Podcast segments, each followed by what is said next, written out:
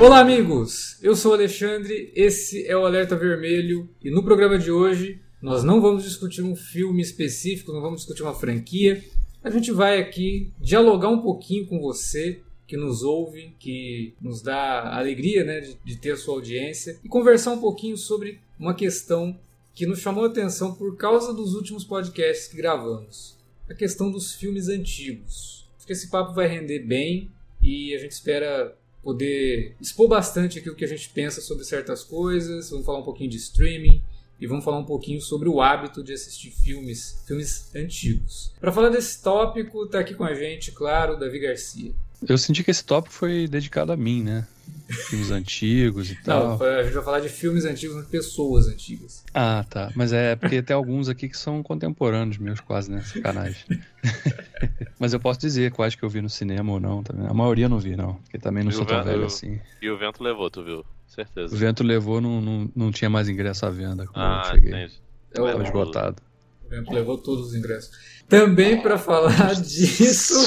Eita glória, cara, que que é isso, cara? É, já começa assim, né? Já afasta Nossa. metade da audiência. Tá aqui também para falar sobre o assunto Felipe Pereira. É hoje que a gente vai discutir sobre mídia morta comigo presente, porque vocês já gravaram um podcast sozinhos, cara, cheio de, de lero-lero. Ei, não vou chamar o Felipe não, que o Felipe gosta de chamar DVD e Blu-ray de, de, de mídia morta. É. Não, tô brincando. A gente vai falar sobre... Eu acho que é um assunto que, que, que rende especialmente por conta de, ao meu ver, pelo menos, a dificuldade que hoje em dia a gente tem de encontrar certos filmes e possivelmente a perdição de boa parte dessas mídias, né, cara? Porque para além do que o que popularmente se chama de lost media, não é exatamente isso que a gente vai falar, mas não deixa de ser uma, uma, uma penca de, de, de, mídias perdidas, especialmente quando tem transição de tecnologia, né? É. Mas, enfim, Alguns, inclusive, até se encontram na situação de lost media. Tem muito filme que é até famoso, uhum. mas que de certa forma se encontra na posição de lost media. A gente pode até explanar isso mais para frente. Mas enfim, vamos lá. Vamos para esse assunto então agora. Música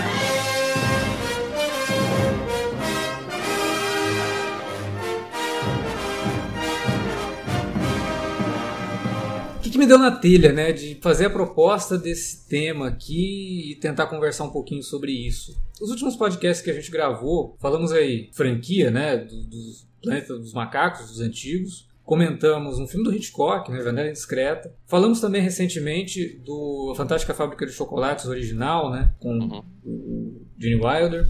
E pincelão sobre o Onca. É, falamos rapidamente ali sobre o Onca, mas o, o, programa era sobre o filme clássico. Falamos também há pouco tempo sobre a trilogia dos mortos do George Romero. E eu fiquei me perguntando, nossa, né? A gente realmente está aí nessa vibe de falar de filme antigo eu adoro. Falei várias vezes aqui que os podcasts que eu mais gosto de fazer são aqueles que a gente foca em clássicos. E aí eu fiquei pensando, poxa, será que isso também não afasta o público? A gente começar a falar de filme antigo. Tem muita gente que hoje em dia, pô, esses Semana passada, eu acho que eu vi no, no, no Twitter um vídeo de um, um, um, rapaz falando que não assiste filme dos anos 90 para trás. Porque filme dos anos 90 para trás ele acha lento, ele acha sem ritmo, ele acha pueril demais.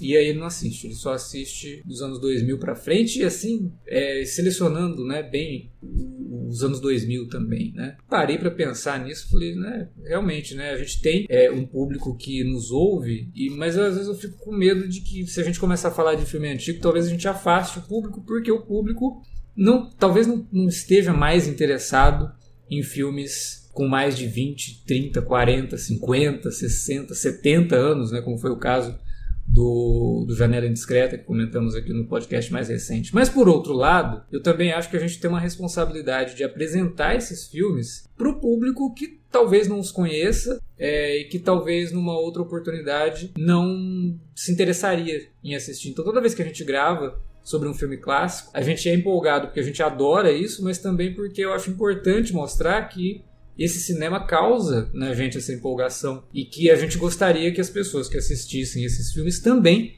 se empolgassem com eles. E aí eu me lembro é, de uma citação da Pauline Kael, né, grande crítica de cinema, uma das maiores de todos os tempos, que dizia que não existe filme antigo, Existe aquele filme que você não conhece. E eu, engraçado que eu até me lembrei disso porque eu vi um youtuber que eu sigo, eu, eu gosto muito de assistir os, os vídeos dele, um, um, gamer, mas é um gamer retrô, né, que é o Cogumelando. E ele falou isso sobre jogos, né, falou, fez um vídeo recentemente, falou justamente isso, né, que não existe jogo velho, existe jogo que você não conhece.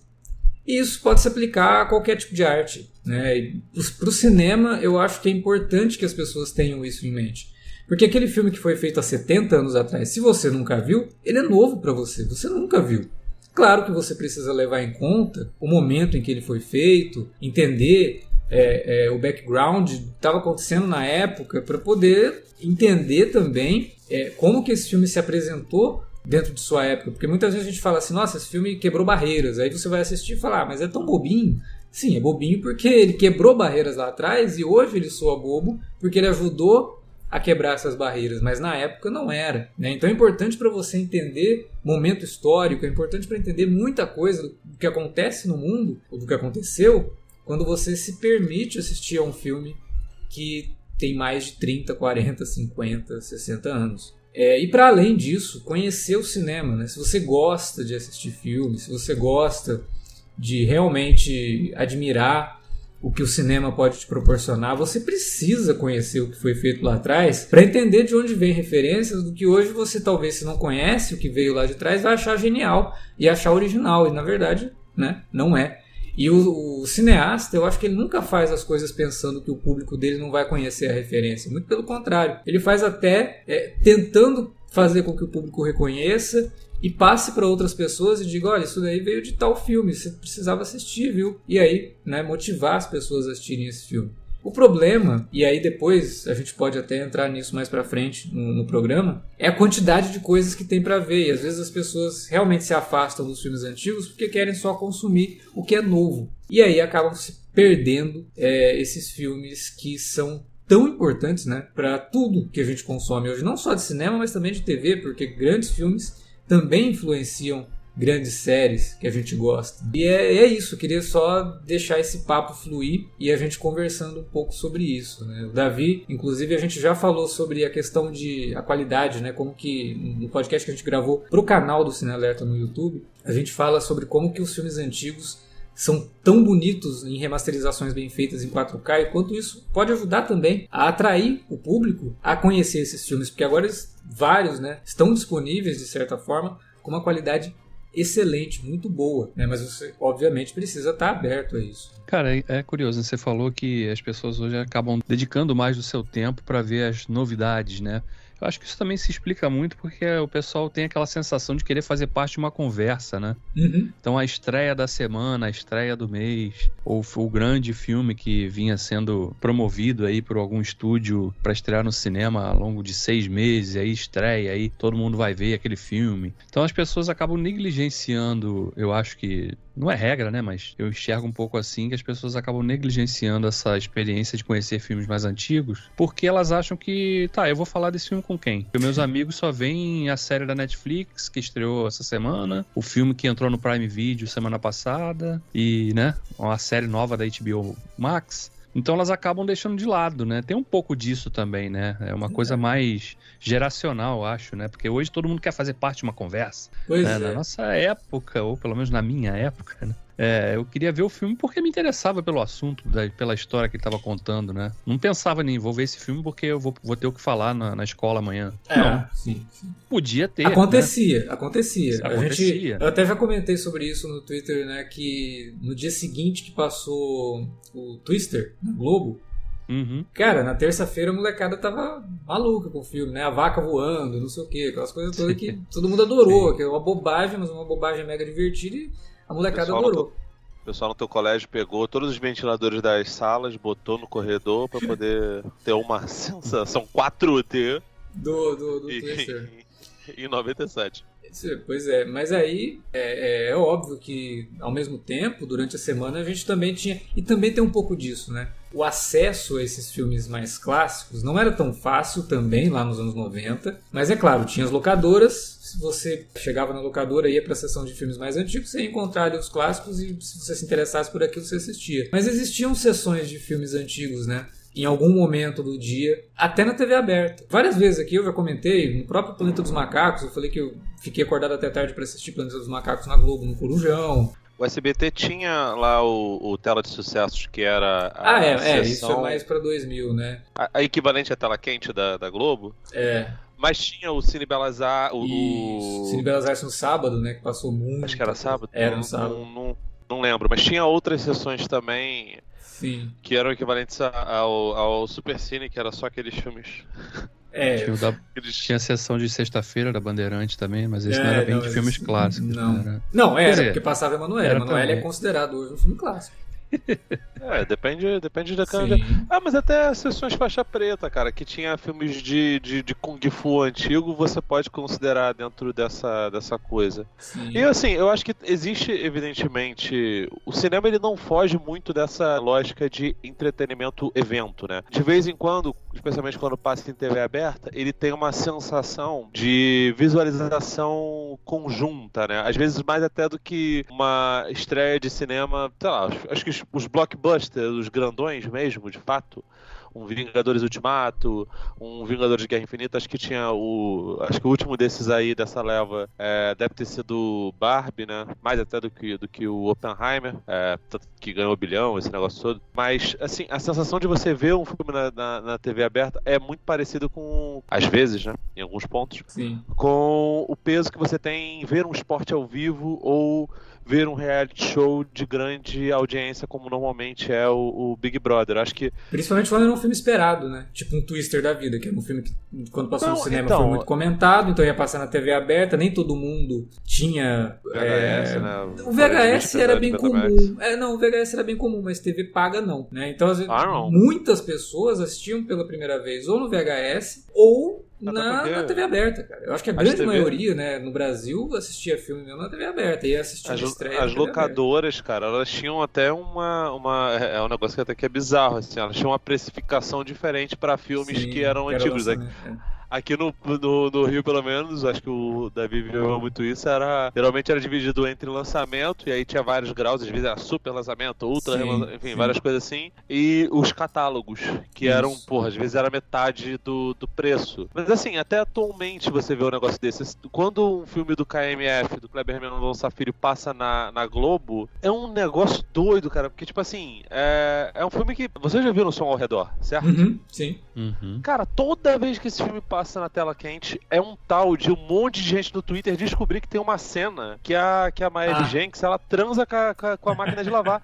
que é uma cena de um curta do KMF, que é o eletrodoméstico, que é muito legal. Que ele meio que refilmou, ele fez uma auto-referência sensacional. E, cara, tipo, pra, que, pra gente, isso é carne de vaca, né, cara? A gente conhece a, a, a coisa do. Mas o, o, o, o, o civil, ele não tá ligado nisso. Então sempre tem uma parada dessa. Quando o Bacurau passa, a pessoa fica, nossa, Lunga, olha que doideira. É, quando Sim. passa um, um, sei lá, se Isso- passar o isso, na verdade- Trapalhão recente, vai ser a mesma coisa. E isso é ótimo, porque está mostrando que existe uma pequena, mas existe uma renovação. Você está tendo um público novo que se surpreende quando assiste isso. Aí, a, a grande ideia é, espero que muitos desses vão atrás de outras coisas, né? Vão tentar conhecer outras outras É, por correr a filmografia Vertentes. daquele diretor, né? Sim. Ver o que, que o cara fez Geralmente antes. não, mas assim, se você consegue resgatar uma pessoa, eu acho que o, o que aconteceu recentemente, fora evidentemente futebol e reality shows, e a gente sempre vai pensar nesse tipo de fenômeno com a Globo, que é a principal televisão aberta, possivelmente foi essa, essa primeira fase da, do remake de, de Renascer, que ficou um negócio super popular, bizarramente, eu fiquei até assustado, cara. E assim, as novelas, espe- especialmente nas primeiras fases, tem um acuro visual muito grande, Velho Chico teve isso, né? Sim. As novelas, principalmente as que adaptam o, o, o Benedito, né? O Benedito Rui Barbosa. É, e na época do Benedito também era assim, né? Porque as primeiras fa- fases eram justamente para te chamar muita atenção pela ambientação. E aí depois, quando voltava para a segunda fase, que era no Aí período atual, era- era mais tranquilo, né? Era, era, era, era estúdio, né? Também. É, é. Mas enfim, aí as pessoas ficaram muito impressionadas, até porque, tipo assim, os, se apegaram muito aos personagens que, enfim, que logo depois tem um salto gigantesco de, de, de tempo, o que sempre é um risco pra esse tipo de novela, porque você o público cativo, o público que normalmente vê novela, está acostumado com esse, com esse tipo de coisa. Mas o, o civil não. Isso tem um choque, evidente que tem. É, mas, enfim, novelas geralmente eram é, materiais que muita gente via e de vez em quando rola uma dessas que chama muita atenção. Uma Avenida Brasil, é, eu não lembro da, da, das novelas, sei lá, Império, talvez. Já, é, as novelas já movimentaram mais, né? Hoje elas movimentam já movimentaram menos. mais. É. Agora é muito esporádico. Acontece assim, de 5 em 5 anos, às vezes de 4 em 4 anos, uma novela é. que dá um, é. Muito por conta dos próprios acertos que a novela faz, né? Então, o que não gera muito barulho normalmente é porque realmente é fraco mesmo, não merece gerar barulho. Mas quando gera, é por algum motivo específico. No caso de Renascer, a qualidade realmente técnica dos primeiros capítulos estava absurda, cara. Os caras estavam fazendo coisas bem interessantes mesmo. Não, tava bonito pra cacete. Tinha um, tinha um, tinha um pique de, de área do movie, de cinema aspirinas e urubus, tá ligado? Uhum. É, o cinema, o cinema pernambucano que, que, que, a gente já até citou, do, do, do, Kleber Mendonça Filho. Mas enfim, voltando ao assunto do podcast, eu, eu nem julgo assim de que esse tipo de coisa seja ruim ou bom, o fato das pessoas conversarem sobre hype, porque. E, e nem acho que seja um problema as pessoas verem alguma coisa para poder falar sobre. Até porque assim, a gente tá falando em um podcast onde a gente se reúne para falar sobre, normalmente, lançamentos ou filmes clássicos que a gente acha que tem que falar. Então a gente faz isso. É, agora a gente não conversa na sala de aula do Alex lá, falando sobre o Twister e, e botando o negócio para poder. os ventiladores lá no chão para poder assustar as professoras. Não. A gente fala num, num, num, podcast com os nossos amigos imaginários. O meu cachorro, quando ele me vê falando com vocês, ele acha que eu tô falando sozinho. E ele fica meio embolado assim, ué, ele não tá me chamando? Eu, eu tô aqui perto dele. Isso que, que a gente não não gravou sobre Loki, né? Senão ele ia ficar meio maluco, né? Ah, ia ficar mais ainda. É... O cachorro parte, do Felipe assim. chama Loki, gente, só pra explicar é, a piada aqui. Precisava ter explicado, mas tudo bem. Mas enfim, eu é, acho agora, que. Agora que... o ouvinte vai achar que o Felipe é fã da Marvel e foi é. ótimo. Mas ele é, pô. Ele, é. ele, recebe dinheiro ah, da Disney, pô. Isso... Caraca, cara. Isso é errado em tantos níveis. mas enfim, é... eu acho que. que faz parte também da, da, da, exploração de cinema. Eu acho que tem espaço para os dois. Eu, particularmente, prefiro falar sobre, sobre cinema B, sobre produções nacionais. E não, a gente conversa sobre o que a gente precisa conversar, o que a gente acha importante conversar. Tem coisas que dá para eu assistir, tem coisas que não dá. É, a gente tenta equilibrar essas coisas, né? Mas nem sempre, nem sempre dá. Agora, é uma preocupação que eu acho que, que deve ser frequente o, o, o fato de que até obras, como é o caso de Janela Indiscreta, que é um grande clássico, e é um clássico do Hitchcock, que é um dos deuses do cinema, esse tipo de filme não estar disponível em catálogos de streaming é um negócio que que eu acho meio bizarro. Pois é, essa é, é a bizarro, segunda parte né, da, da, nossa discussão aqui. É bem bizarro. Né? Essa, eu acho que sim, é, realmente, eu concordo. Tem, acho que tem espaço para tudo. Você pode ver atualidades, os lançamentos e tal.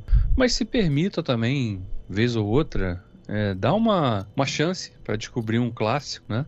Mesmo que você ache, ah, o ritmo desses filmes é muito mais lento do que a gente vê. Sim, tudo Mas evolui, é uma questão, né? E é uma Todo questão tipo de, de costume também. Eu, eu já escrevi sobre isso aqui há alguns anos aí é que o cinema ele é como se fosse um idioma e ele depende de que você meio que se alfabetize nesse idioma. Eu não tô falando de técnica, não é isso não. É forma mesmo, é como você vai assistir esses filmes, sabe? Você tem que levar várias coisas em consideração para poder assistir um Casablanca. E a partir do momento que você leva isso em conta e assiste ao filme, você tá se abrindo né? Você está abrindo tua, tua, tua mente para outros filmes da mesma época, para um Falcão Maltês, para um Anjos de Caras Sujas. E a partir do momento que você vai assistindo esses filmes, você vai se preparando para o que vai vir depois. Se você assiste vários filmes dos anos 40, você está se preparando para ver o que vai acontecer no cinema dos anos 50, ao mesmo tempo você vai se preparando para ver o que vai acontecer no cinema dos anos 60. Então, às vezes eu acho que até a questão do, da, da linha temporal, né, da linha cronológica, é importante para quem nunca viu nada de filme antigo. Vai assistir um filme mais antigo que você conseguir encontrar. Eu citei Casablanca aqui. É um filme de 1941. É isso, né? 43. 40, 43. 43? Ele fez, ele fez 60 no passado, né? É, que a gente gravou, inclusive, um podcast sobre isso. 60 não, fez 80, 80 né? 80. 80 no é, passado. A gente, a gente gravou sobre ele. Então, vai assistir o Casablanca. Ah, nossa, é muito lento, muito diálogo. Calma. assiste outra coisa. Você Aliás. vai se acostumar. Se você às vezes for direto para um dos anos 50, talvez você sinta que você perdeu alguma coisa, sabe? Mas aí você vai, vai acostumando com aquele mais antigo e se prepara para o outro. Comigo foi assim, cara. Eu assisti, sei lá, deixa eu ver. É, eu ia falar, né, inclusive, sobre isso. Eu assisti Ben-Hur muito novo. E ia passar de madrugada. Aí meu pai virou pra mim e falou: Ó, ele tinha visto no jornal que ia passar o filme de madrugada. Falou: Ó, vou te acordar de madrugada pra você assistir um filme. Aí foi assistir Ben-Hur. Pra mim foi um evento. Primeiro que, pô, ele foi me acordar de madrugada pra ver filme, né? É um negócio bem diferente, né? Aí vamos assistir o Ben-Hur. No começo eu achei chato, mas aí fui entrando na história, fui me deixando levar pela história e gostei. Aí fui assistir outras coisas, aí fui ver Spartacus. Né? Foi ver Calígula, né? Depois. Não, Calígula precisou mais um tempinho. Precisou mais um tempinho pra ver. Mas o é o Cid, Spartacus e vários outros épicos da fase áurea do cinema com épicos, né? Que eu fui Uhum. assistir, de- fui assistindo aos poucos. A mesma coisa com o Western, né? O Sem Lei Sem Alma, Rio Bravo. Pô, eu vi muito novo esses filmes. E aí você vê com aquela idade, depois passa um tempo, você vê de novo, você fala, nossa, tinha coisas aqui que eu não tinha idade pra pegar, agora eu tô pegando. Agora eu tô entendendo. Por quê? É. Por causa da bagagem que você vai adquirindo com outros filmes também. Então, É.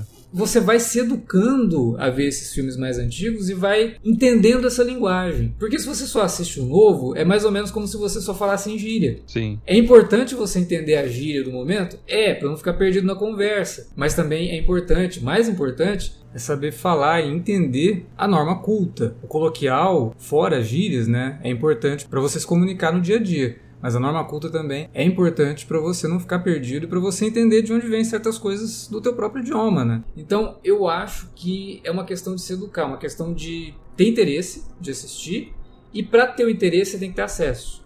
É curio- curiosidade também, né? Pra Sim, saber é o que que- interesse, né? Curiosidade. Porque, por exemplo, quando, quando um Scorsese da vida fala das suas referências, ela fala assim, porra, eu adoro o Scorsese. Uhum. Se ele, se ele fala que as referências dele são né, John Ford, diretores renomados do passado, pô, será Peraí, se, eu- se eu gosto tanto do trabalho do Scorsese e ele tá falando desses caras, vou me permitir pelo menos ver um filme desse cara pra ver da onde que ele pegou as influências dele, né? As inspirações. É muito curioso essa coisa realmente do momento que a gente tá é, vivendo pra experimentar certos filmes é, mais antigos, né? Por exemplo, eu lembro a primeira vez que eu vi Cidadão Kane, eu também achei chato. Porra, É, mas então, depois... você vê, esse foi um filme que eu demorei pra ver. Como eu já tinha visto outras coisas mais antigas, quando eu vi o Cidadão Kane, eu fiquei de queixo no chão, cara. Primeira vez, assim. Já foi um que eu Uhum. não consegui achar chato. Por quê? Porque eu já tive experiência com outros filmes antigos, anteriores. Sim, então, é. O Cidadão Kane foi um dos antigos que eu. dos primeiros antigos que eu vi, né? Então também passei por essa percepção de, de que o filme seria chato e tal, porque eu tinha a menor capacidade de enxergar as camadas daquela história ali, mas. Anos depois, revendo, e eu de vez em quando sempre revejo, cara, passou a ser um dos meus filmes favoritos, realmente. É um clássico. Do ser um desses que merece o C maiúsculo de clássico, né? E você vai, vai ganhando essa experiência, essa bagagem realmente com o passar dos anos. Mas pra ter isso, você também tem que ter curiosidade, né? Se permitir experimentar esse- tem que ter insistência. Porque assim, eu acho que é importante você fazer o que você fez. Você se obrigar a ver uma parada, mesmo que você ache ela, ela, ela ruim, e siga até o final. Porque assim, você pode não, não ter a total compreensão do que é aquilo dali naquele momento, mas em algum momento possivelmente você vai ter. Em algum Sim. momento você pode parar e revisitar. É por isso que eu fico. Toda vez que a gente conversa sobre. A gente quase pincelou isso no Trilogia dos Mortos do Romero. Quando você faz um remake, você pode achar que aquilo dali está ofendendo a obra original. Na prática, não está. Nenhum remake queima nenhum, nenhum fotograma de nenhum filme clássico. O remake. O filme não serve- deixa de existir, né? Nossa, é o remake, o outro Exatamente. explodiu. Não, não, não, não, não. É, pois é. O filme do Rei Leão, que a gente sempre discute aí do, do John Favreau, que é se é um, li- um live action ou se é uma animação. não se queimou nenhuma cópia do Rei Leão da, da, da animação, sabe? Quando fizeram o remake live action da Pequena Sereia, idem. Quando fizeram o filme do, do Tim Burton do Planeta dos Macacos, não queimaram a, a versão do Charlton Heston. Essas coisas são eternas. Elas estão aí, cara. Elas não vão deixar de, de, de acontecer. E um filme clássico, um filme antigo, seja lá o que for, ele não vai deixar de ser maior ou menor porque a sua percepção sobre ele é ruim.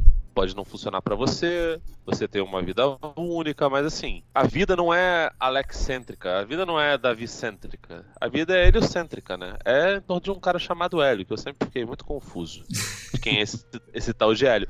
Mas assim, falando sério, cara, a, a, óbvio que a gente tem uma vida só e boa parte da, da, da nossa análise de cinema, de artes no geral, passa também por um campo de opinião, mas tanto crítica quanto cinefilia, quanto análise de arte, ela não passa é, 80 ou 50% baseado em opinião. A, a base dela é, é análise crítica, é análise de aspectos técnicos, é é entendimento de, de, de, como funciona a indústria. E assim, a realidade é que para você ter noção de que algo é bom ou mal feito, você precisa ter pego mais coisas. E você precisa se despir de preconceitos também.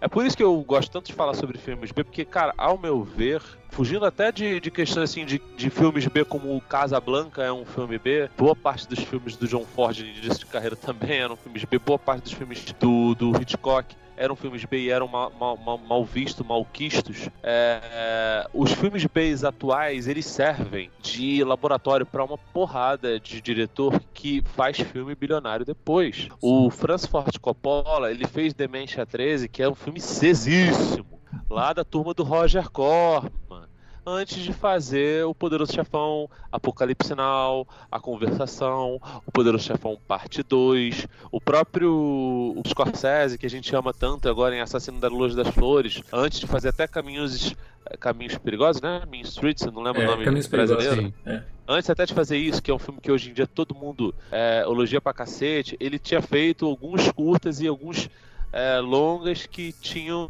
participação do nosso querido Roger Corman. Antes do James Cameron fazer é, o Exterminador do Futuro e Titanic e o Avatar 1 e 2 que a gente gosta, gente acha espetáculos visuais, ele estava fazendo Piranhas 2, que, que é um filme que a gente nem sabe exatamente se foi ele que dirigiu, ele dirigiu pedaços dele, mas você vê parte da linguagem visual dele nesse filme, que ele é um, praticamente um co-diretor, apesar dele assinar como, como diretor. Até caras como deuses do cinema atual, que o Davi ama, como o nosso querido Zack Splitter, o Zack Snyder, ele começou fazendo Madrugada dos Mortos, que é um remake de um filme B, e ele mesmo é um filme B. Ai, nossa, mas é muito mais caro que os filmes do Romero. Não tem problema, continua sendo um filme B. O espírito tá lá. O espírito, o espírito tá, tá Não, o próprio John Favreau que você falou aí, cara. John Favreau era Sim. cinema indie dos anos 90 total. O John Favreau era ator de filme, de é, filme é. zoado, tá ligado? Depois Sim. ele fez, ele foi, escreveu Swingers e depois ele começou a fazer os filmes dele. E assim, e você percebe que ele até tem um. Ele gosta, obviamente, de fazer Mandalorian, mas você percebe que ele tem uma parada assim, poxa, esse. aquele chefe, que é filme legalzinho, legalzinho sim, pra caramba, que ele atua sim, também. Sim.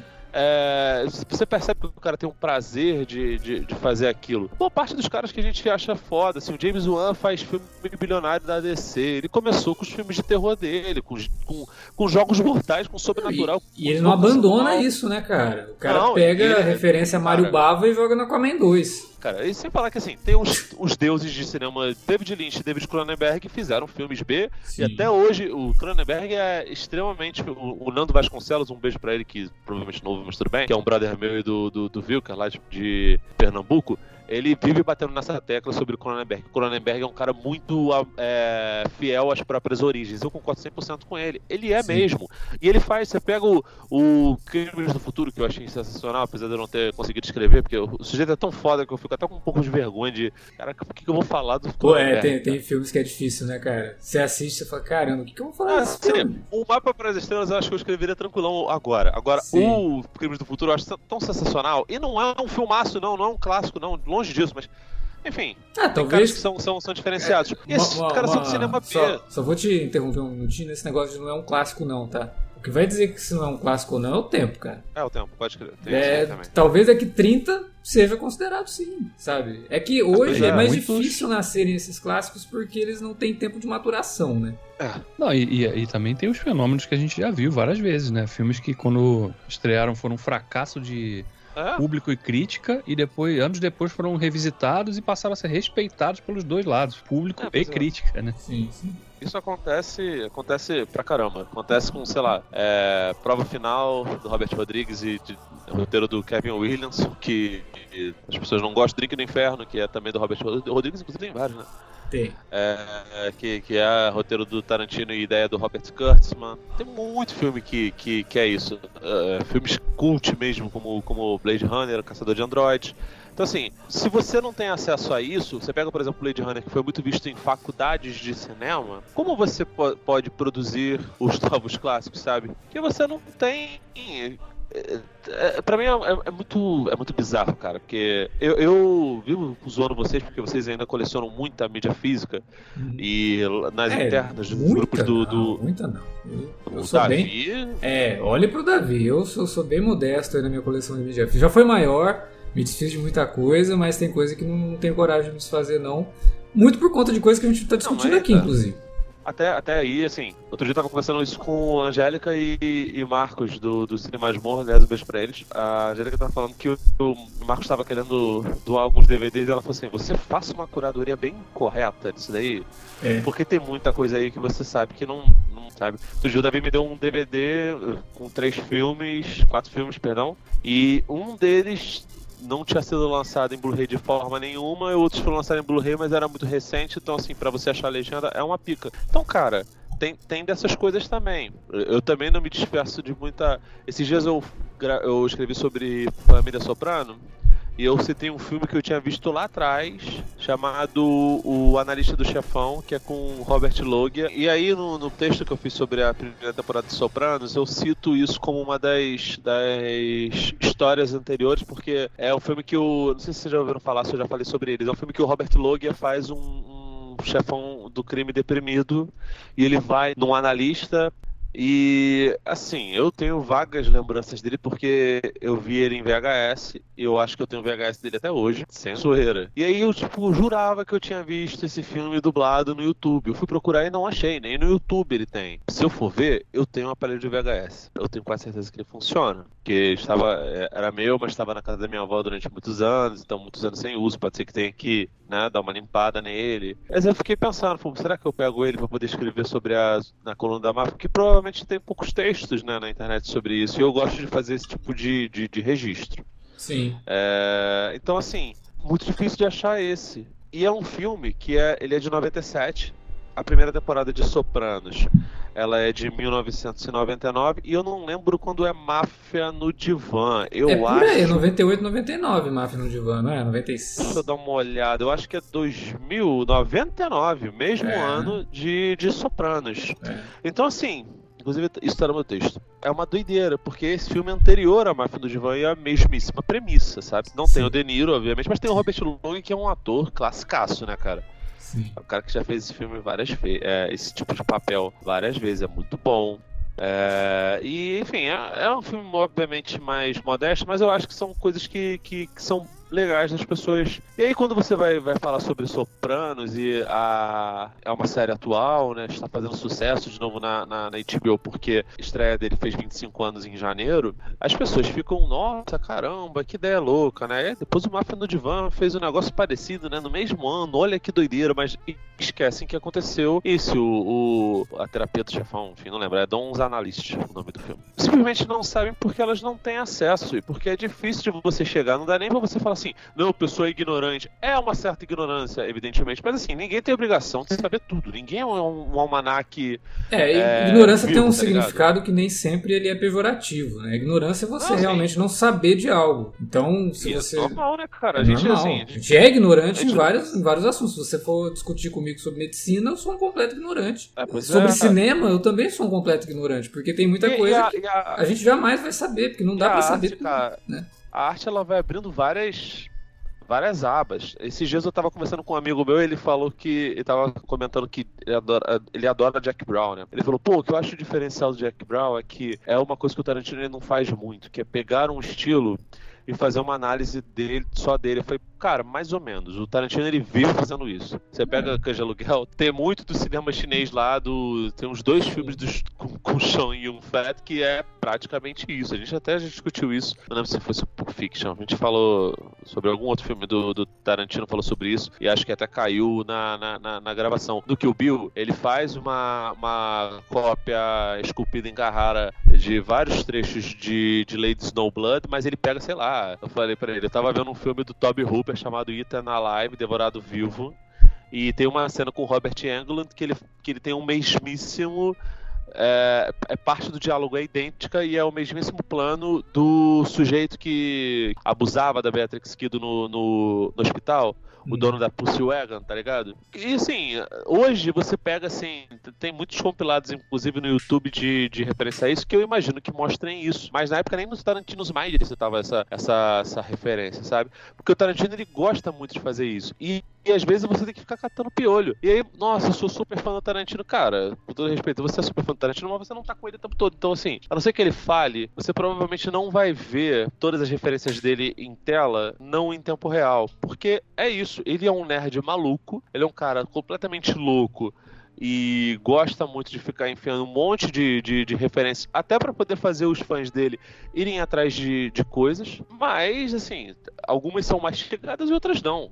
E, e tá ótimo, sabe? Eu, eu adoro eventualmente descobrir alguma, algum detalhe novo sobre um filme que eu gosto. Esses dias até mandei para vocês um, um post sobre o suposto sujeito em que o personagem do Brad Pitt, naquela situação em que ele briga com o Bruce Lee no, no Era Uma Vez na América, é, foi baseado. Cara, muito legal, cara. Uma vez em Hollywood, né? Era uma vez em Hollywood, perdão. O, o, personagem do Brad Pitt era uma vez em Hollywood. É foda, né? Muita coisa, né? É muito Era Uma Vez. Tem no México, na América. Ai, nossa, no... 200, né, cara? É. que, vamos fazer um Era Uma Vez em Rio Preto, baseado na tua vida.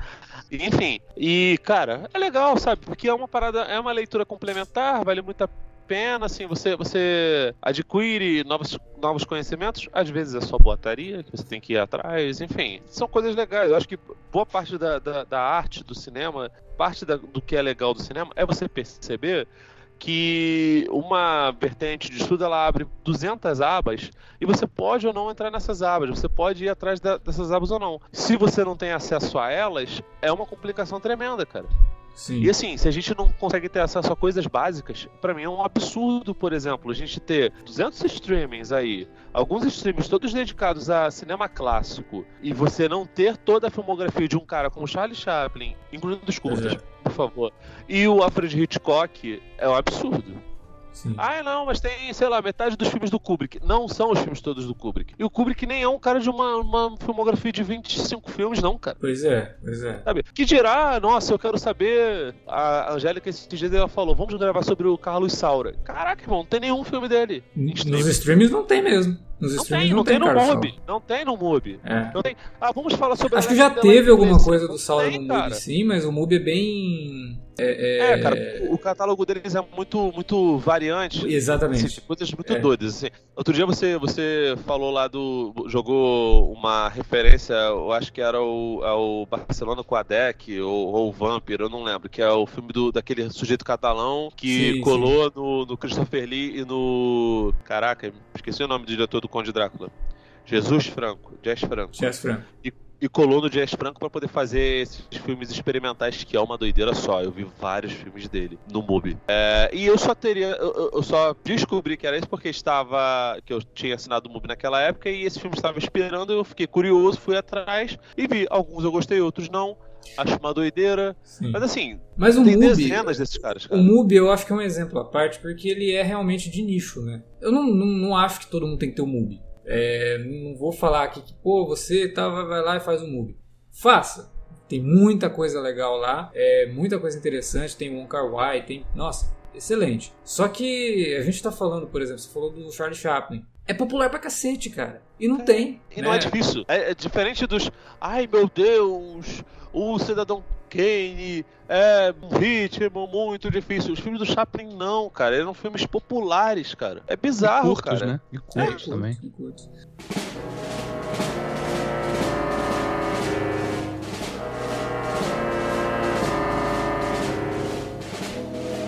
É, é, nessa questão dos streamings, né, a gente tem aí essa divisão que existe hoje. Os estúdios hoje têm seus próprios streamings, né? Disney tem, a Universal tem. Por é, enquanto, né? Por enquanto, é. A Paramount tem, a Warner tem. E aí você vai lá pro catálogo da Warner. A Warner no, no HBO Max, que agora vai virar Max, eles fazem um trabalho interessante de, de catálogo, sim, sabe? Tem coisas ali clássicas Cara, que eu, eu acho um- legal ter. Eu fiz um. Até te cortando rapidamente, mas aproveitando esse gancho, eu fiz um deverzinho de casa aqui. Uhum. Juntei aqui uns. Acho que uns 20 clássicos, assim. Filmes mais antigos e clássicos. Pra ver se quais estavam disponíveis e quais não estavam e tal. Aham. Então, por exemplo, né, vocês citaram aí o Kubrick, 2001, Uhum. que é o talvez seja o filme mais famoso do Kubrick, né? Não tá disponível em lugar nenhum. Pois é. Ainda, eu acredito que quando o Max chegar no É. Brasil, porque a promessa do Sim. Max também é trazer muito mais clássicos do que já tem. Então, quando Sim, o Max sim. chegar no Brasil, tomara que venha 2001, já que vai ser um serviço mais caro, que entregue menos isso um também, catálogo né? mais- Porque 2001, cara, o catálogo da Warner. 2001 é, É. uma coisa que já era obrigatória, já devia estar lá no HBO Max. Enfim. Pois é. Vai lá. Então tem lá, 12 Homens e uma Sentença. Filme de 57 também, que é um grande clássico. Sim. Já teve remake, inclusive. Não tá disponível em lugar nenhum. O Corpo que Cai, que a gente já citou brevemente também, do Hitchcock, também não tá disponível. Bebê de Rosemary. Um Corpo que Cai, inclusive, que é o filme que vive brigando com o Cidadão Kane como o melhor filme hollywoodiano, né? Ele Sim, já passou na frente do Cidadão Kane, listas, é. aí o Cidadão É. Kane passa na frente, mas Vertigo e o Cidadão Kane estão ali como um dos melhores filmes do cinema. Então, cara, Sim. não tem esse filme no stream. Então, Hitchcock, Janela Indiscreta, que a gente fez o podcast recente, que vocês já tinham dito também, não tá disponível em lugar nenhum. Festim Diabólico, também, que é um baita filme do Hitchcock, também não está disponível. Lawrence da Arábia, que recentemente fez aí Meu Deus. 60 anos e também não está disponível em lugar nenhum. Um filme mais recente, que também é um clássico, pelo menos pra mim, Clube dos Cinco. Tá. Não tá disponível, cara, em lugar nenhum esse filme. Hoje, né? Eu tô falando no momento que a gente tá disponibilizando Sim, esse podcast. A gente sabe que os Scarface. catálogos, né, eles, eles são Eles variáveis. né? mudam, sim, É. sim. Pode Isso é entrar. fevereiro, fevereiro de 2024, porque eu não sei se, Exato. se o podcast E- vai sair em março. Scarface, com o Patino. Também um grande clássico, não está disponível em lugar nenhum. Três Homens em Conflito, um dos grandes clássicos do Western.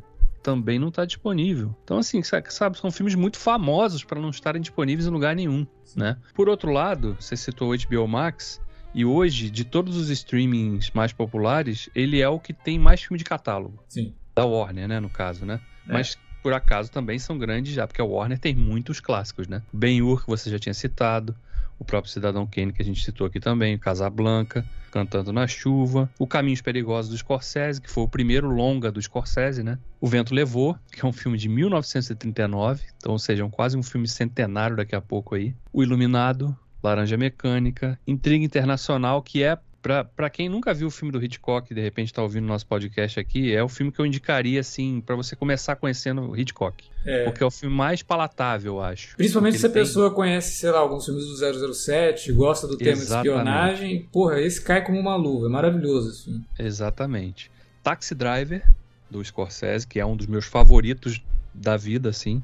Dos Uhum. meus filmes favoritos. Mágico de Oz, de Ah, o 39, Taxi Driver é- tá no HBO Max. tá no HBO É, Max. você To- vê, Todos esses que eu tô falando aqui são É, HBO no Max eles têm um acordo também com a Sony, né? Uhum, No caso, o Taxi Driver ele, ele é Columbia, Sim, ele não é Warner, então ele tá faz parte desse acordo. Quer dizer, até nisso o HBO Max acabou trazendo algumas coisas também.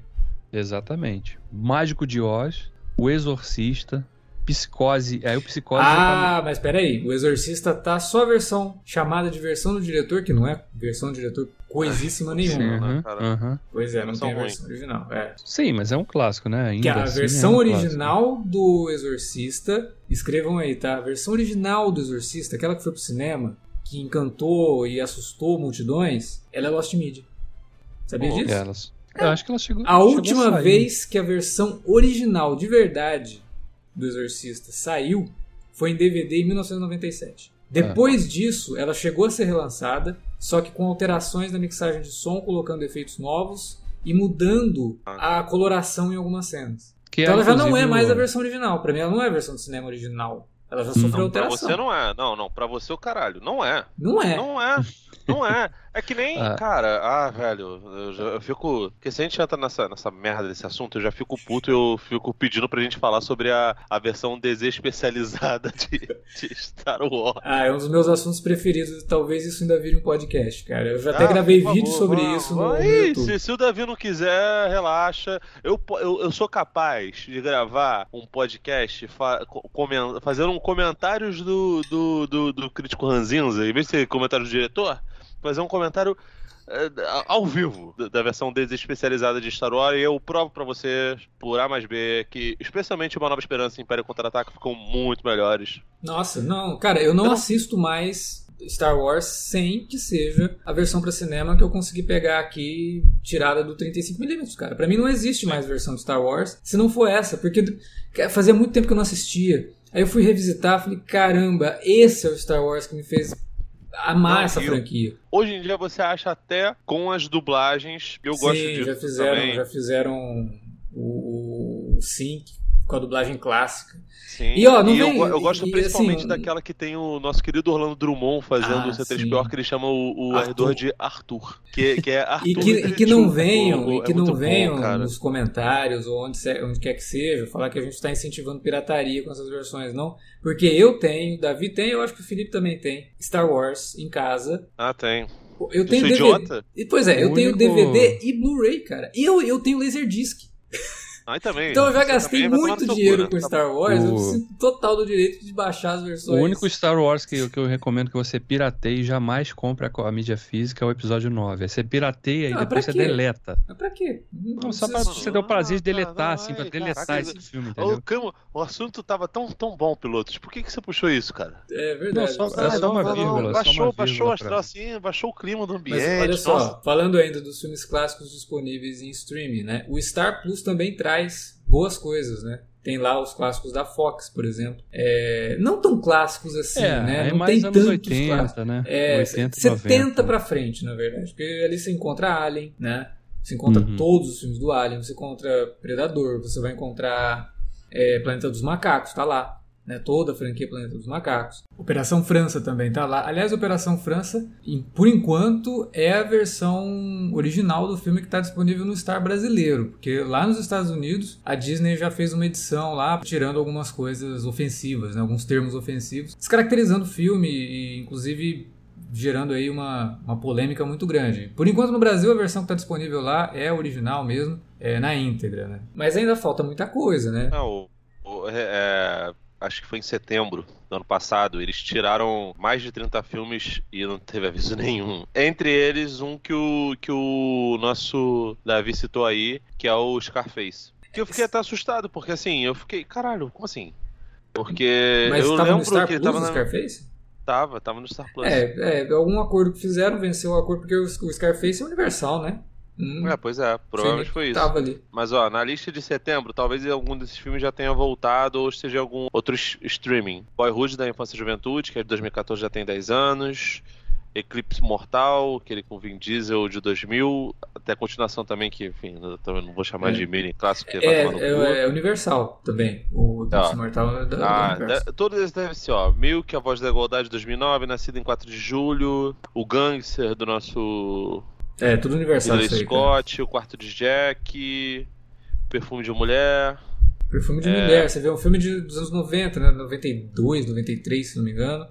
Psicose, Universal Robin também. Hood de 2010, do, do, também do Coisa, Elite Squad, que é o Tropa de Elite, que é da Universal também? É distribuição pela Universal também. Ah, então é isso mesmo. É.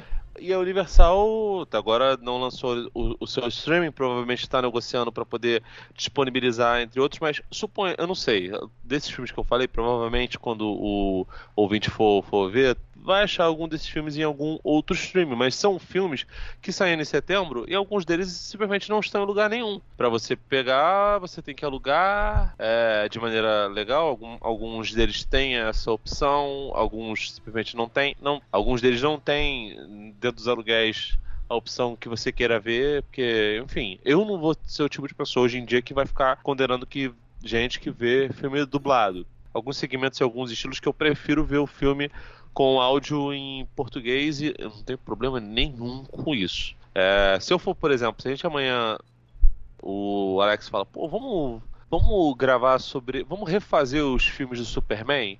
eu queria falar sobre o. fazer um episódio só para falar sobre Superman, o filme, de 78. Recentemente eu ouvi um podcast, acho que é podcast Filmes Clássicos, acho que o nome dele é esse. Muito bom, por sinal, ótimo podcast.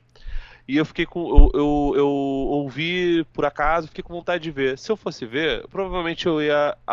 Eu tenho o HBO, né? Mas eu iria atrás da, da versão com a dublagem clássica, porque eu acho que eu nunca vi. Eu já vi esse filme dezenas de vezes no idioma original e gostaria de ver isso. E é isso. É, ah, é um pequeno fetiche. Ah, um fetichinho pequeno burguês. Pô, mas é um filme que você já é. conhece de trás para frente também. Pois é, cara. E não, mesmo que eu não conhecesse. Porque, assim, tem coisas que eu acho que vale a pena você ver mais e, assim, normalmente é particular. O meu gosto pessoal é por ver as coisas do idioma original. Mesmo que eu não entenda nada, assim, eu não entendo nada de japonês, por exemplo. Eu meus filmes japoneses. E tem, e, e tem coisas que simplesmente. A gente fala. Eu tenho uma coluna mensal sobre cinema de faroeste. E eu normalmente estou falando sobre Western Spaghetti. O Western Spaghetti não tem som original. Todos os filmes são dublados de alguma forma. Até o som original do Western Spaghetti é dublado. Pois é. Eu tava assistindo você... um esses dias, aí a minha esposa entrou e falou: Nossa, mas por que, esse filme parece que foi dublado? Porque foi. Porque foi. hum. É, eu tava vendo Django, mesma coisa também. ah, irmão, é, nó. Bem-vindo ao maravilhoso mundo dos Western Spaghettis. E assim, e tem filmes, os diálogos a mesma coisa, assim, é, era uma, uma, uma bagunça. A captação de Tarantino... som é um inferno pra produção pequena, cara. E tinha que fazer isso dublado mesmo. Sim, tinha... Era mais assim, fácil, pô. Era... Pois é, captação Os Western Spaghetti, cara, eram filmes muito baratos, assim. Os, os mais caros, que não eram sensacionais, assim, de matéria de orçamento, eles eram gravados nos desertos de Almeria, que lembra um pouco ali, né, a fronteira entre México e Estados Unidos, a, principalmente por conta da areia. Almeria, na Andalucia, lá na Espanha mas boa parte deles eram feitos no interior de Roma, é. no interior de Nápoles. E se ela vi, parceiro. E tem muito filme muito bom. Assim, filme, filme que, que, que brinca muito bem com linguagem, que é sensacional. Tem diálogo que se que, que é coprodução entre vários países, aliás, a maioria deles. Sim, o, o Humberto Lenz, esses dias eu tava vendo um documentário dele, aliás, obrigado a vir, sobre o Humberto Lenz, que é um cara que, que a gente gosta, que eu pelo menos gosto muito, que é um grande diretor, diretor de filmes de canibal e de filmes de halo e de filmes de, de, de gênero. É, ele falou que ele, ele é o segundo, depois do Gino Reese, é o segundo maior diretor italiano que fez co-produções com a, com a França. Foram 21 filmes. Pô, irmão, o Kubrick não tem 21 filmes. São, são, são, são toda, a maioria deles são, são coproduções entre vários países, porque eles viajam entre esses países assim. E, e outros não, simplesmente viajam para dentro do, seus, do interior dos seus próprios países porque tem boas, bom, bons cenários, sabe? E os elencos desses filmes, eles são de toda sorte de nacionalidade. Você acha realmente que o cara vai conseguir ter? Tu tem um vilão alemão, um ator principal é, dos Estados Unidos e o resto do, dos capangas são todos italianos. Você acha que todos eles falam inglês? Nem fudendo. Não, cara, não era um mundo globalizado, cara. Tipo assim, cada um falava a sua língua e depois fazia a dublagem. Quando o ator ele fazia questão de. É, tinha muitos atores que faziam questão de dublar os próprios personagens nas versões dos países deles, show. Mas às vezes não acontecia. Thomas Millian, ele fazia questão de fazer isso. No Cutilo, né, no Corre uhum. Homem Corre, ele faz isso. Nos filmes de Sérgio Solima, geralmente ele faz isso, mas outros parceiros dele simplesmente não fazem. Você vai deixar de ver o filme dublado? Desculpa, o Wesley é Ele era, ele era cubano, né? Então ele é? realmente falava não só o o inglês, mas também falava o espanhol, obviamente. É, eu não sei se na versão italiana era ele que fazia, não. Vou te confessar que, que, que é, é, é, esse é o tipo de informação que, sei lá, se eu, se eu um dia lançar um livro, compilar os meus textos de Western Spaghetti num livro, aí provavelmente eu vou atrás, pra, inclusive, da dublagem informar, é. italiana. Mas assim, boa parte dessas coisas não, não tem. E é isso mesmo, irmão. É tranquilo. Você pode ver filme dublado também. Se você quiser, assim, você saiba, especialmente filmes mais atuais, você talvez não tenha acesso mais largo assim ao texto original. Mas também às vezes não é grande perda, não, cara, sinceramente. Você tá falando de muito diálogo, né? É. Lá fora tem saído muita coisa de diálogo. A Arrow tá fazendo um trabalho legal, né? Blu-ray. Não, a Arrow tá fazendo, outras também. Então estão lançando muita coisa de diálogo, re- resgatando mesmo. E assim, restaurando o filme, né? Eles restauram o filme Ué. pra poder lançar. Recentemente, vocês sabem que eu tava vendo os filmes do Zé do Caixão, né? Sim, que saíram pela Arrow. Mas é, é, tam- vale pro Zé do Caixão também, isso que eu vou comentar. Acabei de falar. Estão fazendo restauração dos filmes, estão lançando e tudo mais. Quantos filmes de diálogo tem nos streams? Você não vai achar. Quantos filmes do Zé do Caixão tem nos streams? Zero. Diálogo, cara, se você forçar muito a barra, você acha alguns filmes do, do, do Argento como Suspiria. Sim. Que ao meu Suspiria ver não tá é no- diálogo. É, Suspiria tá Não no é.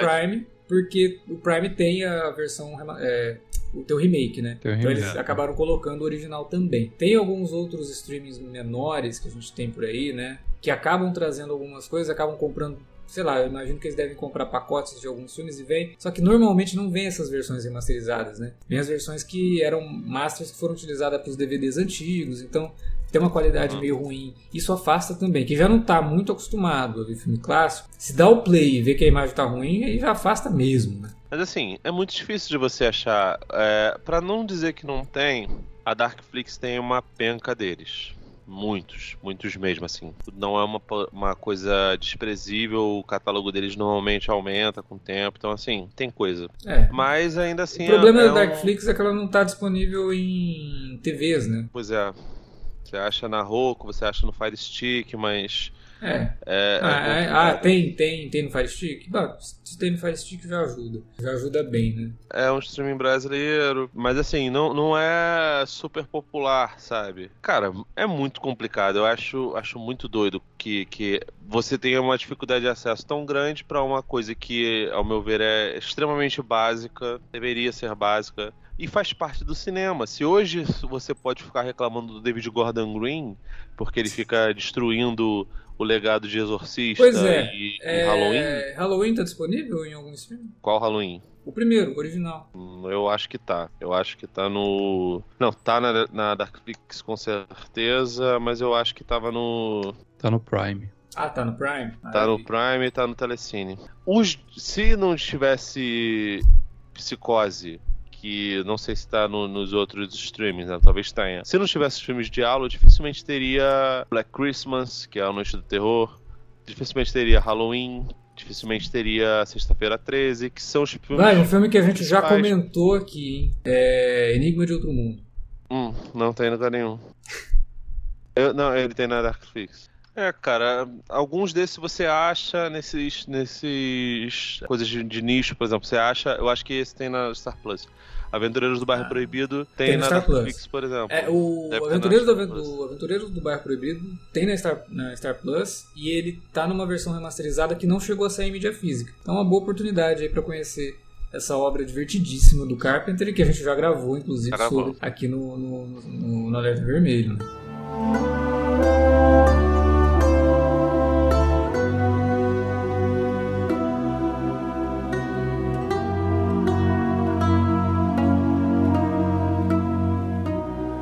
E outra coisa, né? A gente tá comentando esses filmes clássicos e, e o Felipe falou acho que umas três vezes. São filmes básicos. Quando você fala de psicose, quando você fala de Cidadão Kane, quando você fala de é, é, Um Corpo que Cai, Três Homens em Conflito, é, por, uns- por um punhado de dólares, por uns dólares a mais.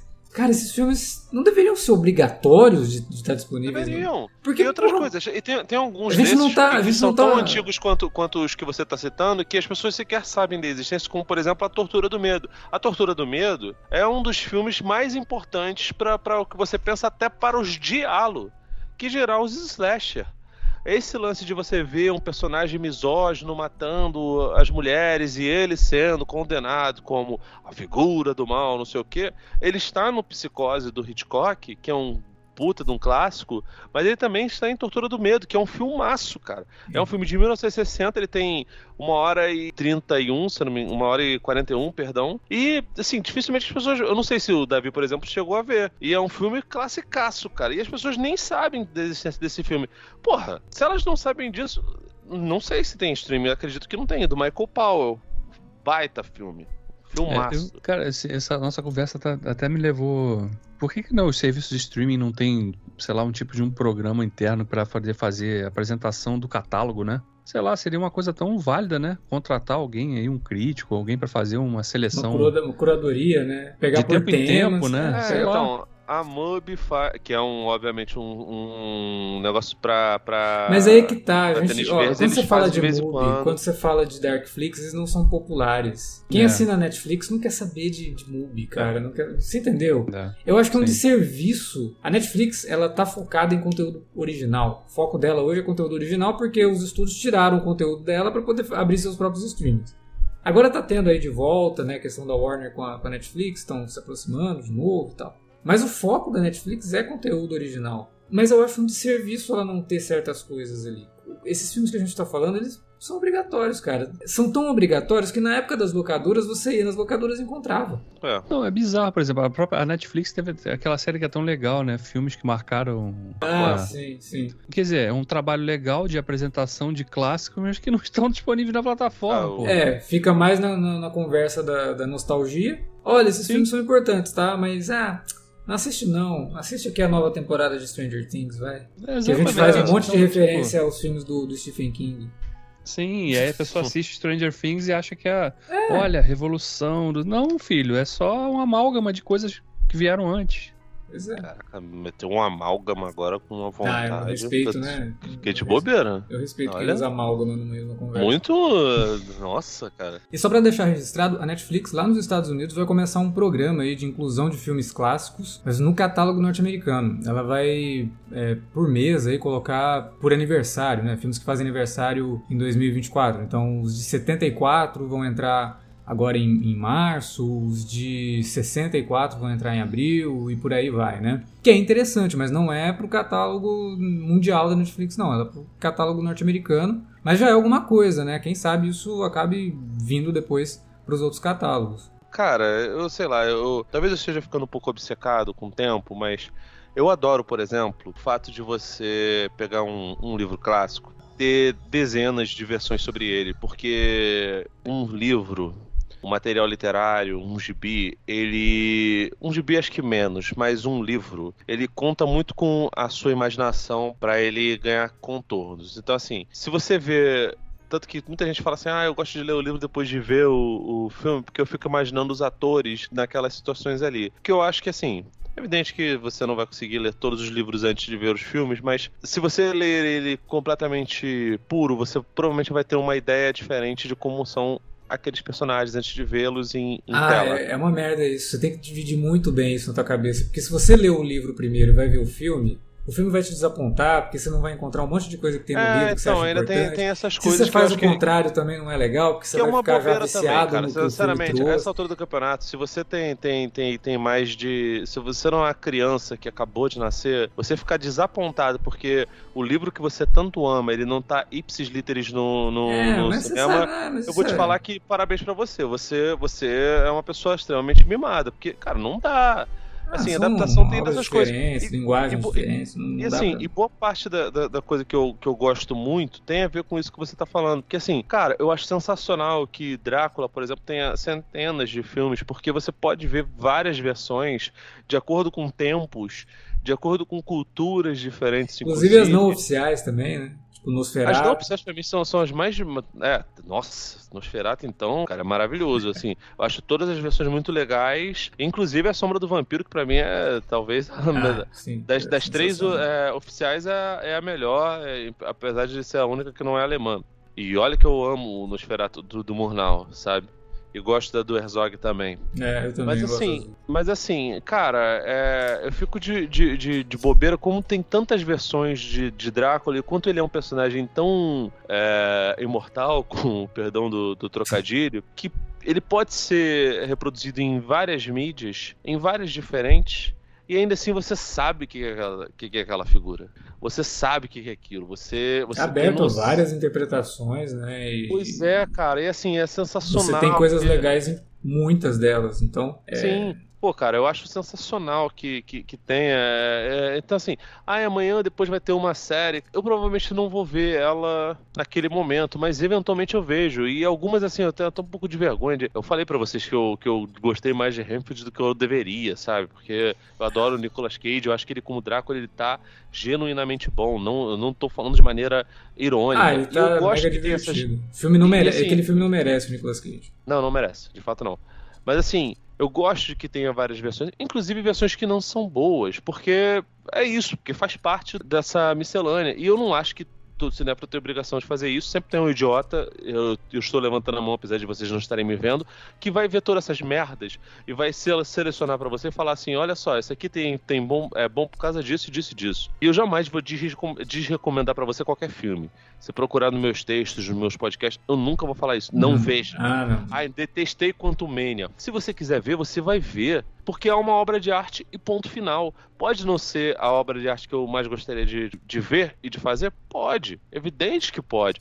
Mas eu jamais vou fazer isso. Porque tem um monte de gente lá que trabalhou e que se esmerou de verdade. Tem muita gente que faz pelo- só pelo comercial, mas tem gente que, que dali vai ser a única chance dela de participar de um, de, um, de um filme de orçamento absurdo. E tem atores. E tem, tem o cara que faz prop, e tem o cara que faz efeito especial, e tem o sujeito que faz storyboard, e tem o cara que faz que faz a, a concept art, tá ligado? Tem, tem, tem dezenas de profissionais. Eu não vou chegar e falar pra você não ver, porque você vai desmerecer aquele trabalho ali. E também não vou cair na besteira de falar pra você que, olha, veja tudo, esse negócio, porque vida não é infinita.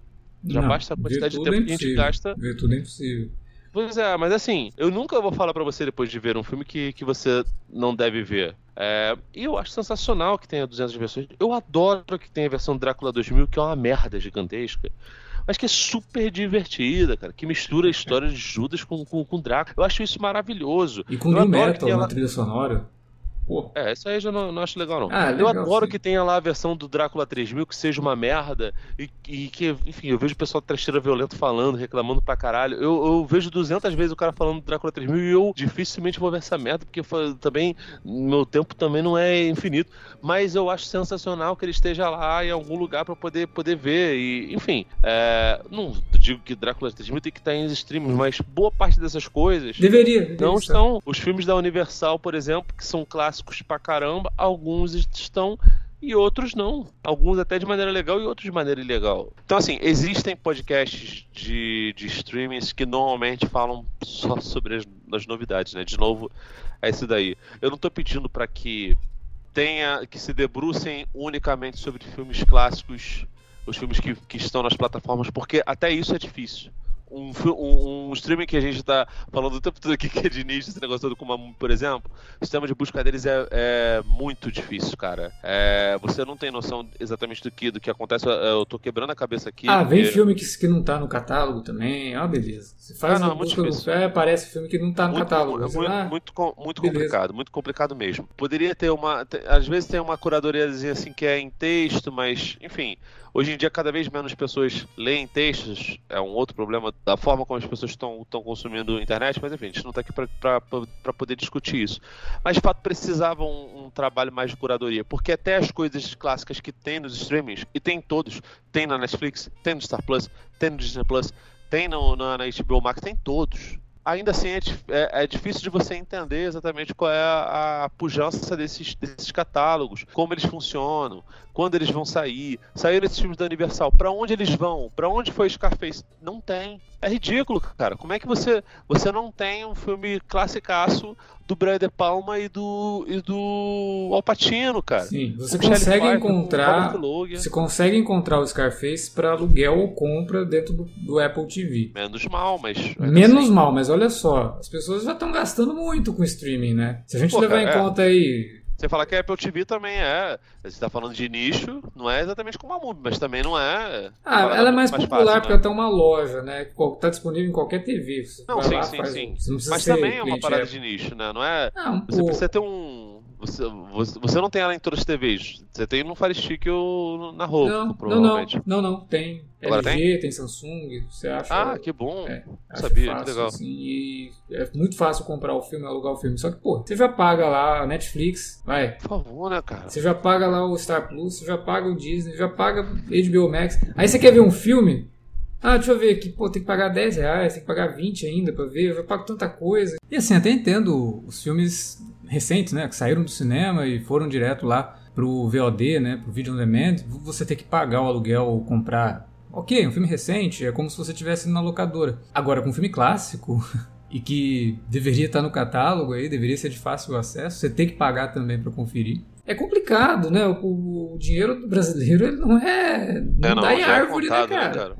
Então, sei lá, você já paga o streaming, não tem os filmes que você gostaria que tivesse, assiste lá o que é, de, o que é bom, cancela, vai para outro, assiste o que tem por lá, volta pro outro depois, vai fazendo esse rodízio. É, esse rodízio porque é difícil, ah, cara. Não. E aí te sobra talvez uma graninha para ir lá e alugar um Scarface, que é um filme que Sinceramente, Ai, eu, eu, eu acho te... obrigatório, sabe? E, vou te falar, cara, é um trabalho tremendo para você poder ter acesso a esses, esses coisas tudo. Sinceramente, cara, você tem os, os seus streamings fixos e ainda tem que fazer rodízio.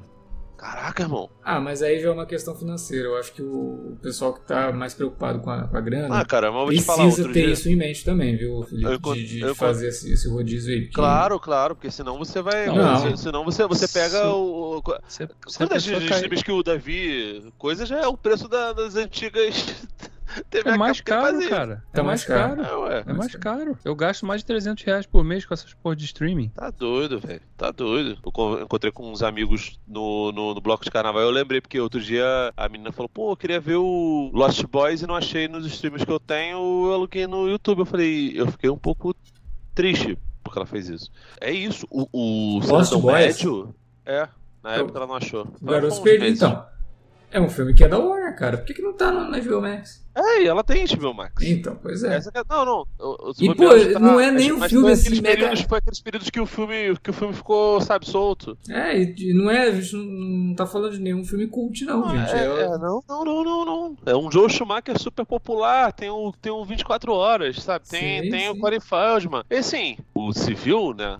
A gente zoa que é o civil, ele vai ver isso aí, cara. Ele não vai, ele não vai ter o Blu-ray. Prefiro gastar 8, 9, 10 reais aqui para poder ver a minha coisa, porque no final das contas é isso, tipo assim, você tem três, quatro serviços de streaming, se você não é um, um, consumidor voraz, se você não tem tempo, é mais fácil você comprar um filme ou alugar o filme pelo YouTube, sabe? É, é uma plataforma que é fácil, você vai lá, são dois cliques, é o do cartão de crédito ou Pix, sei lá. Não sei exatamente como é que faz, porque eu nunca aluguei isso. Ah, no Google, se você tiver algum acesso na tua conta do Google, se você pagar alguma coisa, é mais fácil ainda, porque aí você já tem o cartão cadastrado, você faz o aluguel na hora lá já tá rodando ah, na tua é. É muito fácil. É, é sim, eu não vou condenar a pessoa porque faz isso, porque é Claro isso, que cara. não, até porque não tem como condenar. Não, ela tá fazendo o Google é barato, legal. rápido, pois é, pois é. E a qualidade é, é. boa, viu? O YouTube tem inclusive transmissão em 4K, dependendo Não, não, isso, isso, isso eu já vi, isso eu já vi. É... Inclusive de, de assessorias de imprensa, assim. Não, eu, eu aluguei, inclusive, quando a gente foi comentar o Casablanca, porque tinha acabado de sair o 4K. E aí ah, tinha o 4K falou, no, no, no, YouTube. Era o único lugar que tinha o 4K. O Casablanca era tudo Ah, pois é. Então, assim, é, você faz uso do que você quiser. Então, assim, uma pessoa dessa fala assim, ah, eu prefiro alugar eventualmente. Se você não tem hábito, se você trabalha que nem, é, sabe, tem, tem um serviço sacrificante você não tem muito tempo de, de, de, de, ver, cara, assina só um streaming, faz isso, vai ficar dando dinheiro pra essa gente, cara. Porque assim, porque na prática, cara, a gente assina essas, essas coisas, mesmo a gente que tem tempo, que, que é maluco, que é freak de, de ficar vendo um monte de coisa, a gente paga por aquilo ali, acreditando que aquilo ali vai estar ali para sempre. Não, não vai estar. Isso sai. Sim, outro dia queria ver. Eu, eu, eu fui assinante da Netflix durante a época que, que ela lançou Um Drink no Inferno e eu não achei. Eu, eu, eu, vi na época o começo dela, mas não terminei. Eu era assinante da Netflix há. Porra, eu não sei quantos anos eu, eu fui assinante da Netflix. E aí, por um, acaso, eu não vi aquilo dali. Era uma, um original Netflix daquele esqueminha, né? Sim, sim. Só ele, era produzido, é, ele era produzido por uma, uma série, uma, uma emissora lá nos Estados Unidos. Sim. E aí a distribuição mundial ficou pra Netflix. Aí Mas ela é, coloca pra... o selinho original lá, né? Que eu acho uma... Pra eu ver um desses originais, Netflix, não sei o que, eu tive que, que recorrer, de procurar as temporadas e zero prático. Eu queria muito ver, né? Muito ver. Zero praticidade, por quê? Porque a bonita da Netflix não tinha mais. E, e, quando eu revi, eu estava assinante da Netflix. Nesse momento, não. Porque eu fico fazendo esses esquemas assim. A grana tá curta, a gente assina os que a gente está vendo. E essa necessidade realmente, né, como o Davi tinha falado lá no começo, de fazer parte do, da conversa e estar tá sempre assistindo essas coisas e às vezes não dá nem tempo de você assimilar determinado filme, determinada série, porque você quer ver na, na semana seguinte o próximo lançamento para poder conversar e comentar com seus amigos, mas que também não gera tanto comentário assim e aí nesse morre rápido. Nessa né? avalanche exatamente morre rápido e a gente não tem mais essa sensação de filmes Até como porque... De Volta para o Futuro, por exemplo, né? Que a gente assistia Nossa. direto na sessão da tarde. Toda vez que passava ia lá assistir. Por isso que o filme ficou clássico. A gente viu várias vezes. Porque a gente não tinha toda essa avalanche de coisas, de conteúdo. Hoje não. Hoje é tudo conteúdo, né? Tudo é tratado como ah, é. conteúdo. É. E, cara, é tudo muito, muito Pueril, né? Eu não, vou ser, eu não vou ser saudosista de, de mídias que, que já nem existe mais como, sei lá, um VHS da vida. Nem vou sentir saudade de ter que devolver filmes rebobinados pra, pra locadora. Não. Eu acho maravilhoso que a gente tenha acesso a muitas coisas e acho triste que a gente mesmo dando acesso a muitas coisas, boa parte do que a gente considera maneiro simplesmente não está é, em lugar nenhum. E sobre binge watching, cara, eu sempre que eu saía de cabine de imprensa, o Davi outro dia viu comigo Pobres Criaturas, a gente adorou o filme, é, mas eu, eu dificilmente consigo conversar sobre o filme assim que eu acabei de ver, porque eu gosto de maturar ele na minha cabeça.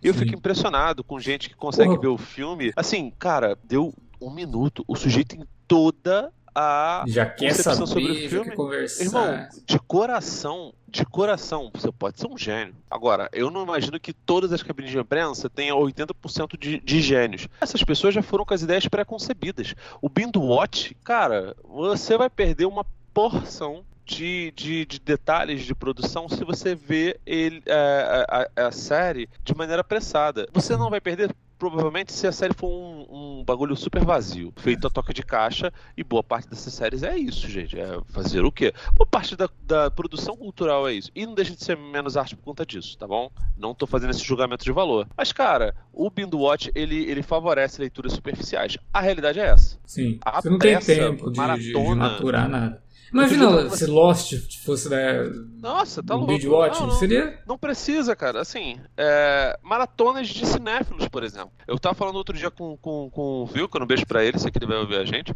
É, que, cara, você pegou uma época de férias na sua vida. Pô, vou ver todos os filmes do John Ford em sequência. Cara, você vai perder essência de muita coisa. Porque é. você vai, vai ver a mesma marca dele em vários filmes e vai começar a confundir na sua cabeça, especialmente se você for uma pessoa desatenta. É sério! Sim. Cara, você tem Não, que isso fazer. É verdade, cara. Eu, tô, é. eu, eu, eu, com, com o Zé do Caixão tô assim, eu, eu assisti três filmes e parei, agora deu um intervalinho. Porque você fica com aquela coisa na cabeça de que ah, é, é a mesma história, é o mesmo, Sim, é o mesmo template, é o mesmo formato, né? E você não dá tempo de, não dá tempo de maturar e de é o mesmo fotógrafo, cara, e você vai perder as nuances daquilo dali, cara. Vê um, vê um Zé do Caixão, vai ver um um, um, um, Aventureiros do Bairro Proibido, aí você vê o Zé do Caixão, vai ver os Guerreiros Tatuados de Beverly Hills, baita série. Eu costumava fazer isso quando eu pegava, ah, vou assistir uma filmografia de um diretor e tal. Talvez não toda a filmografia, mas se tinha em mídia física, se tinha disponibilidade, eu assistia ao filme e depois ia ver os extras do filme, sabe? Pra sim, sim. pegar as coisas do filme em si. Aí depois, no dia é. seguinte, eu ia ver outro filme do cara e se tivesse extra, vou ver os extras. Aí é uhum. legal, porque você tem esse tempo, você consegue fazer. Você precisa dar tempo de respiro. A real pois é, é essa. Pois é. Entender, e quando você, você tem essas informações de extras, cara, você consegue até fazer aquilo que eu falei lá no começo, né? Contextualizar o momento que o filme foi feito, o uhum. momento na carreira daquele diretor, o que estava passando na vida dele quando ele, quando ele fez aquele filme. Contexto é fundamental. Contexto é fundamental. Você, não pode, contexto... você não pode ver um Nossa. filme do, do, do, do, Zé do Caixão e não ter noção de que, que eram os filmes da boca do lixo. Nem que seja assim. Eu não sei se na HBO do Max tem a série completa, mas Magnífica 70 é uma produção original HBO e é sensacional. É uma dica pra você, Davi. Vá atrás de Magnífica 70, você vai entender mais ou menos como é que era aquela doideira lá. É, acho que o, lance, como Sou tudo na vida, é, é, ter equilíbrio, né?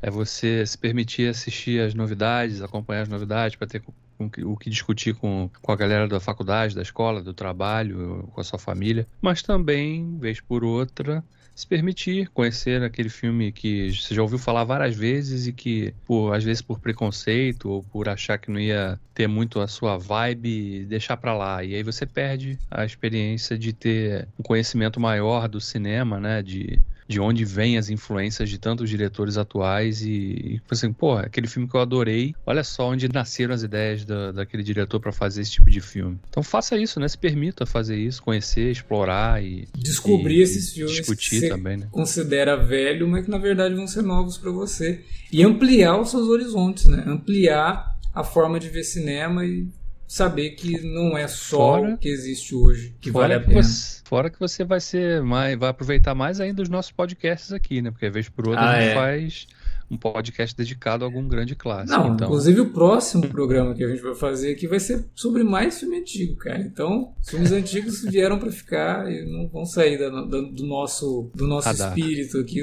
nem do nosso radar. Então, nosso próximo alerta vermelho. Assim, a gente também é um pouco obsessivo e, pô, irmão, a gente nunca fala sobre um filme só. A gente fala sobre janela indiscreta, a gente tem que falar sobre Disquem pra matar, aí fala sobre fechinho diabólico, aí fala sobre psicose.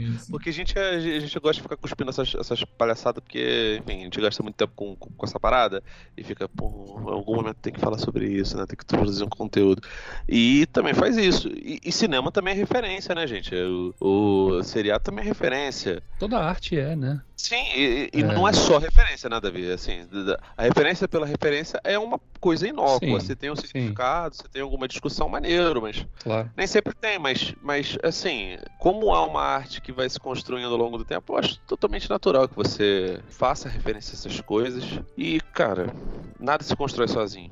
O, o plano sequência que a gente vê em True Detective que acha maravilhoso estava lá em Marca da Maldade. A cena do martelo que tem no Old Boy que a gente adora e está no, no do Demolidor na Netflix é, é, outro exemplo disso, sabe? O cinema é muito referencial. O Tarantino que a gente tanto ama era um cara que gostava de fazer muito cinema referencial, embora o material inédito dele seja sempre mar normalmente maravilhoso. Até os filmes que eu não gosto dele, como sei lá, de Django Livre, tem muito disso. Brandon Palmer é outro cara que também que faz isso muito com cinema noir em algum ponto, cinema de máfia em outro ponto, cinema do Alfred Hitchcock, e é isso, cara. E, de novo, nosso lamento, né, por boa parte dessas coisas não estarem no streaming.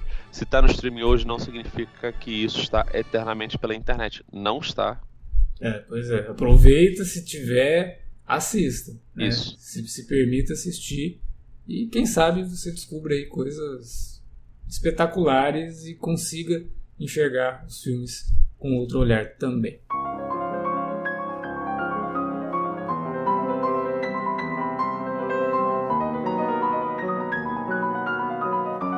Bom, era isso que a gente tinha para discutir sobre esse tema que é tão importante para a gente aqui. A gente espera que vocês tenham curtido esse papo. Fala aí na área de comentários né, o que você pensa sobre isso, se você é, se permite assistir aos filmes clássicos, aos filmes antigos, que não precisam ser necessariamente clássicos, né? Filme clássico não é sinônimo de filme antigo e vice-versa. São coisas distintas, porque tem filme antigo que não é clássico, mas que vale ser assistido também. Então fala aí pra gente na área de comentários ou fala com a gente nas redes sociais, facebook.com barra Cinealerta, arroba Cinealerta no Twitter, arroba Cinealerta no Instagram, estamos lá no, no, no YouTube, só procurar por Cine Alerta que você vai encontrar e deixa também seu recadinho aí nas caixas de pergunta do Spotify. Você pode também utilizar as caixinhas de pergunta do Spotify para fazer esses comentários que a gente gosta bastante quando vocês interagem com a gente aqui. Então é isso, valeu pela audiência e até a próxima.